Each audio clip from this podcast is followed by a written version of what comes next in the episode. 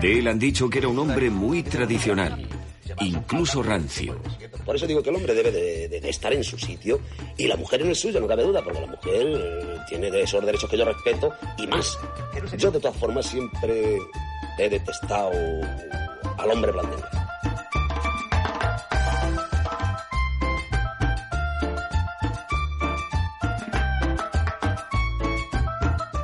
Abrimos temas más eh, serios en los mm. próximos minutos con Juan Pablo Garzón, aunque hay quien te dice el padre del surf con olas tiene lo suyo. Ya veríamos Belandia. Ya veremos a ver. Ya veríamos a ver pues no me verás porque tengo amor propio. Eso Bueno, vamos allá. Hoy quieres hablar, Juan Pablo, del hombre blandengue y la viudedad, que es una cuestión compleja. Toma, a ver cómo hago para no bajonear más el tema. Sí, la viudedad. Temón, temón. ¿Qué le pasa al varoncito cuando se queda viudo?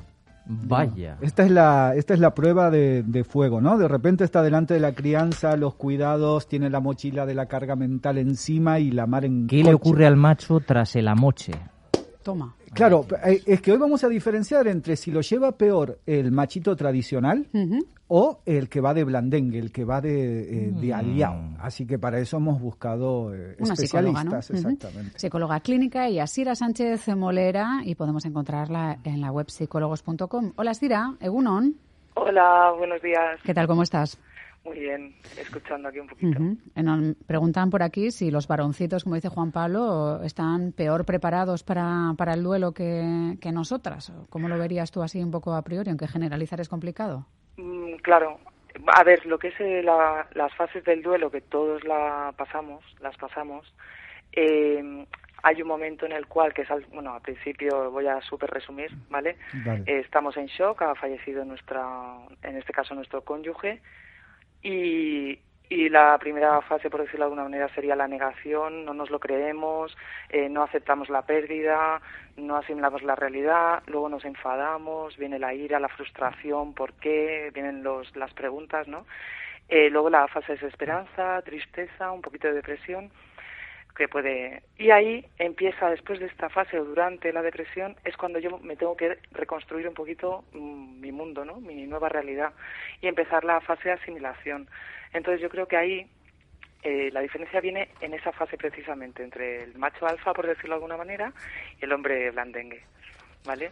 Eh, no sé, si queréis me, me tomo claro, yo, a ver, a, mí la sensación que me da es, la, es, una sensación, tú me dices si, si voy bien orientado, Sira, o todo lo contrario, ¿no?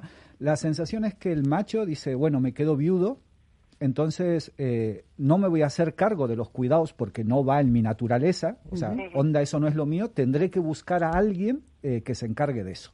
Que podrá ser, qué sé yo, otra pareja, pedirle a las hijas que le echen una mano en caso de que tenga, o terminar contratando servicio, servicio doméstico o meterse, no sé, en algún, en algún otro lugar. Sin embargo, el blandengue, claro, tiene todo un discurso que sostener a ver, que yo estoy compartiendo aquí las cosas, que no, o sea, que, el cuidado también es mío. O sea, esté más confuso, ¿no? Ante eh, es que ahora, claro, ya no me puedo, ya, es, como una prueba de fuego, es una especie de terapia de choque, no sé, eh, me, me, va por ahí la onda, eh, Sira. Sí, ahí nos metemos ya en el tema de lo que se llama estilos de afrontamiento, que es simplemente la manera de afrontar una situación nueva como es el estado de viudedad.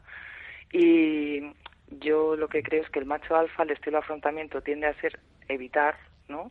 Evitar afrontar esta nueva situación de una manera activa. Entonces, mm, a nivel cognitivo, o sea, a nivel de pensamiento, de emociones y de conducta, eh, la tendencia suele ser pasiva, es decir, negar, tal, no, no afrontar para decir, venga, pues aquí tengo que ponerme mm, el toro por los cuernos, coger el toro, el toro por los cuernos y realizar una serie de cambios. No, es yo lo que tú has comentado de la, buscar a lo mejor la sustitución para mantener la situación anterior a la viudedad, es decir, yo no tengo que empezar a hacer las tareas que hacía mi pareja o no tengo que afrontar el cuidado yo solo, sino que tiende más, yo creo, a la sustitución, en este caso, como pueda una nueva pareja o contratar a servicios de alguien, volverse a casa de un familiar que le, pues que sea una una manera de sí la cuñada que le echa un cable un poco porque es de su edad o digamos así. Claro luego la cuestión es, si es más difícil porque claro igual está pensando todo el mundo en las tareas del hogar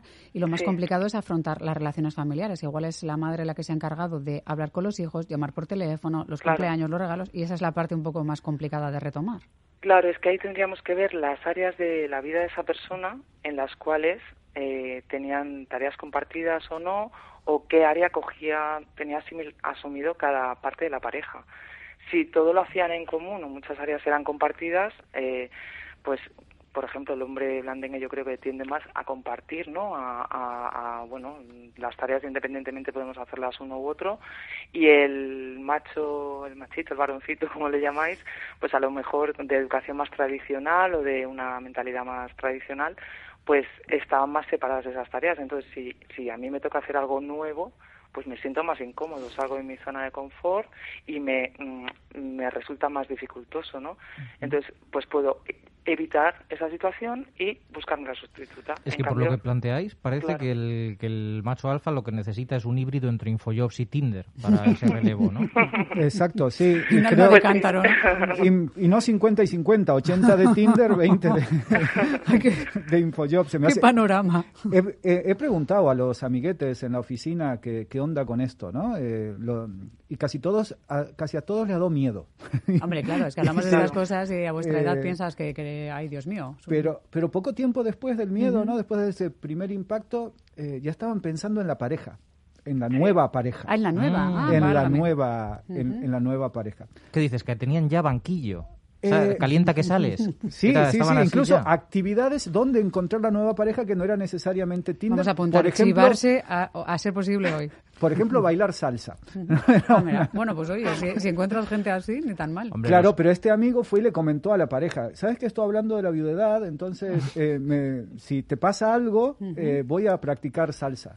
Y la tipa le contesta, ¿y por qué no la practicas ahora? Conmigo. ¿No? Es que me, das, me das muy por hecha. Me das muy por hecha tú.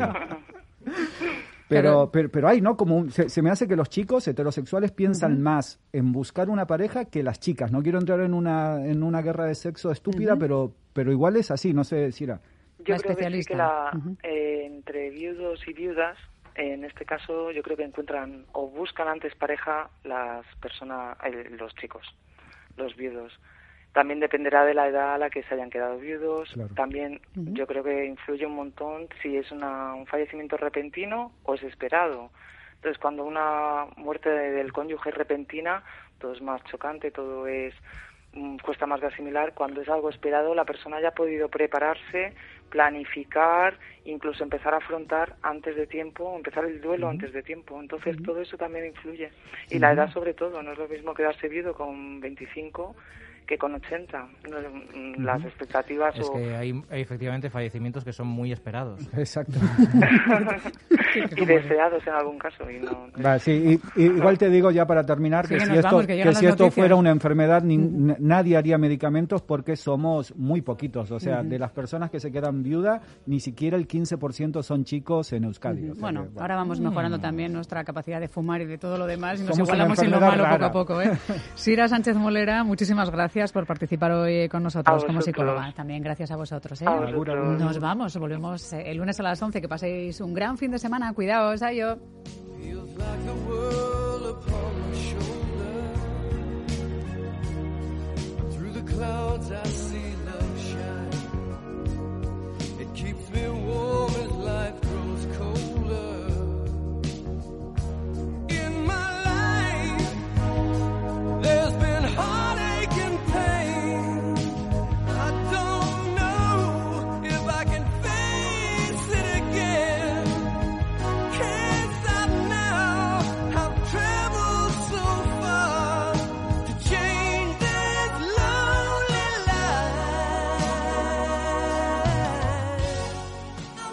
Boulevard Magazine en Radio Euskadi.